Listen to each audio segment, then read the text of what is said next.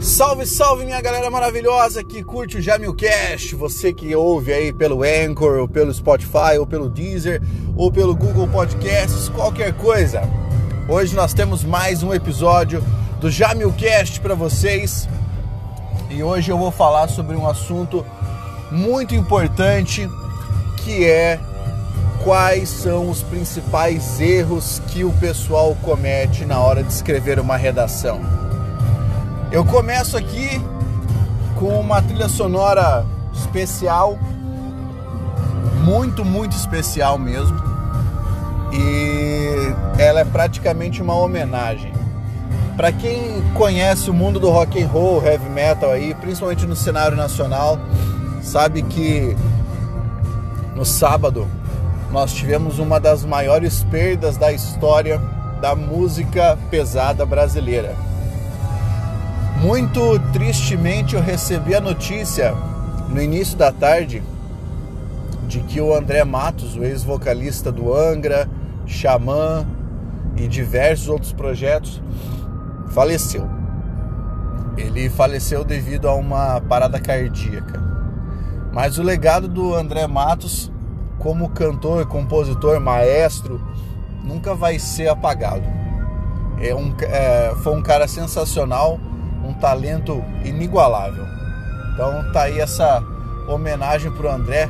Eu vou jogar como início a música de que eu mais gosto, que é a música do Xamã, a música que ele interpretou, que eu acho mais sensacional.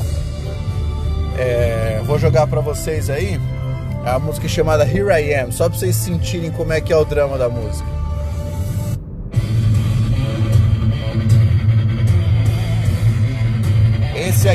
Som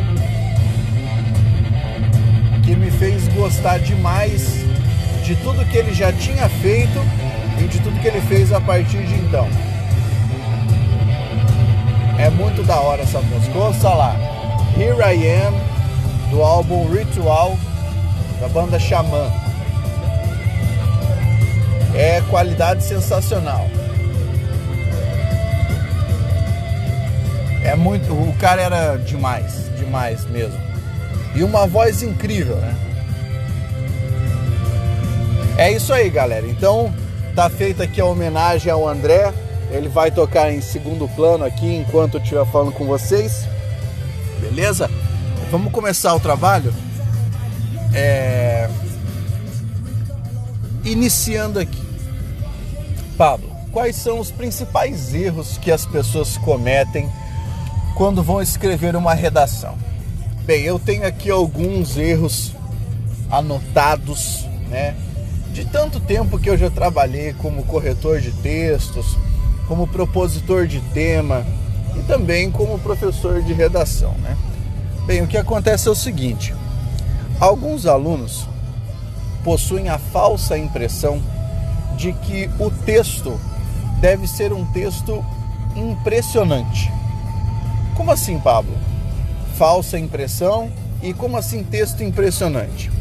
Então a ideia é a seguinte: os alunos acreditam que para que sua redação tenha uma pontuação regular, uma pontuação aceitável, precisam escrever uma coisa mirabolante, uma ideia que nunca foi pensada, algo muito complexo, tem que escrever uma coisa inovadora.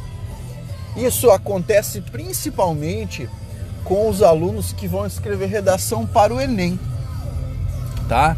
Eu vou explicar nos, em todas as dimensões aqui, mas deixa eu, eu, eu esclarecer uma coisa. Dentro da, dos parâmetros de correção do Enem, existe lá um bendito tópico chamado de traço de autoria, que você precisa demonstrar traço de autoria na composição do seu texto. E aí, os candidatos ficam desesperados com a história de traço de autoria e acham que eles têm que escrever uma coisa extremamente criativa. Mas veja, não é a criatividade que está em jogo ali, e sim a sua habilidade de escrita, que são coisas diferentes na realidade. Vamos entender aqui de uma maneira objetiva. Quando você escreve um texto, o traço de autoria significa que você não está copiando meramente trechos e falas de outra pessoa. Isso é traço de autoria.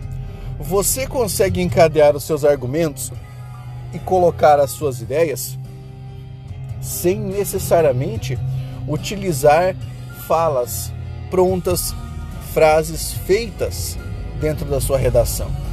A isso se resume o traço de autoria. E nós conseguimos notar esse traço de autoria pela forma que você escreve. Se for algo muito engessado, nós sabemos ó, que não há traço de autoria. Mas quando você pega um texto que possui ali uma estrutura de argumentação, que possui um fluxo de progressão do texto, você sabe, esse aqui está bem escrito, ele tem traço de autoria. E é esse o maior cuidado que o candidato deve ter quando estiver trabalhando com a redação.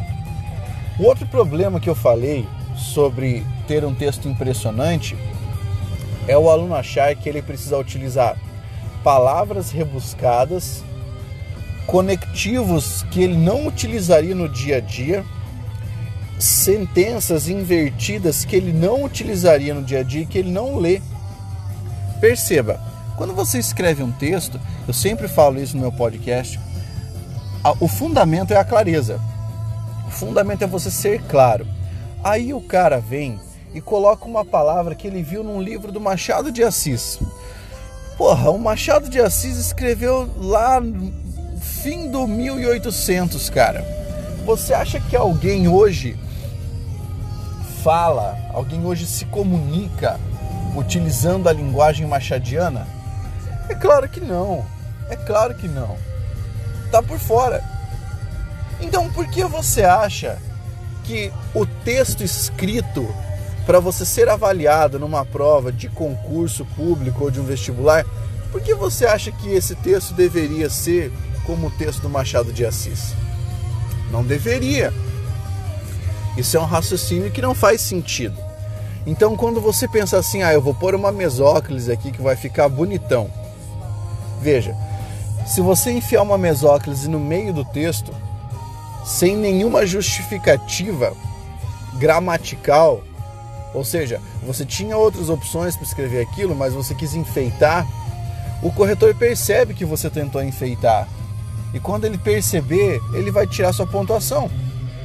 Por quê? Porque você está cometendo ali uma fuga de estilo de escrita, o que é extremamente prejudicial para qualquer texto. Lembrando, o princípio fundamental é a clareza, mas existe o princípio da coerência. E a coerência vale para todos os aspectos, inclusive para o aspecto de coerência interna dentro do texto. Você tem que observar que aquilo que você escreve deve estar corretamente pontuado, deve estar corretamente colocado ali, de modo a não destoar do texto. Então você coloca uma palavra diferentona que não aparece ou cuja linguagem não é é, ao, ao longo do resto do texto. Você está fugindo do estilo do seu texto. Isso pontua negativamente. Então fica de olho quando você estiver escrevendo, tá? Cuidado com as citações. Eu sempre digo para o meu aluno, se você quiser citar, beleza, pode citar, mas tenha certeza de que você está citando, em primeiro lugar, uma pessoa que reconhecidamente tá, é uma autoridade. E em segundo lugar, que essa citação seja da pessoa mesmo, tá? Que essa citação seja da pessoa, que não seja uma citação aleatória, uma coisa qualquer. A partir do momento em que você conseguir é, juntar a citação com o que você estava dizendo, o texto cresce. Se a citação fica jogada, você perde pontuação. Alguns alunos acreditam que basta entrar no YouTube e pegar lá o vídeo melhores citações para redação e você já vai estar com o texto bom. Não, cara. Pode ser que você coloque uma citação que não tenha nada a ver com o seu texto. Que não tenha nada a ver. Então, esse, essa é uma armadilha.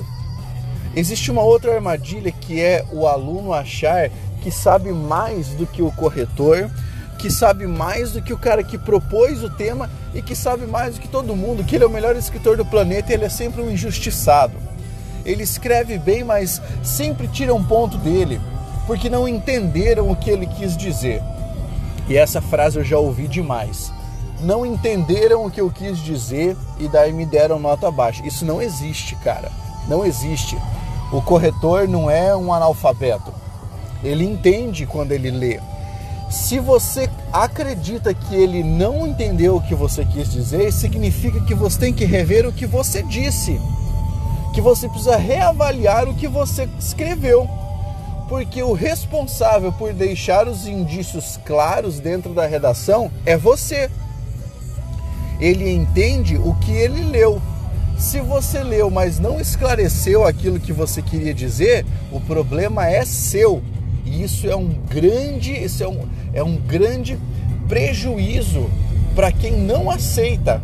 Algumas pessoas não aceitam essa correção. Elas falam assim: "Ah, mas qualquer um ia entender isso aqui". Perceba, não funciona dessa forma, tá? A interpretação é subjetiva, depende do nosso histórico de leituras. Então, não é todo mundo que vai entender o que você tentou dizer se você não disse claramente, beleza? Então, é, esses são alguns problemas que eu detecto sempre nas redações dos alunos. Encerramos aqui mais um Jamilcast, tá? O Jamilcast hoje de redação ainda, também falando sobre um pouquinho do heavy metal. E galera, mandem mensagens, sugiram novos assuntos para o Jamilcast. Você que está ouvindo aí, diga se você curtiu, não curtiu, favorite o podcast já para você receber sempre as atualizações.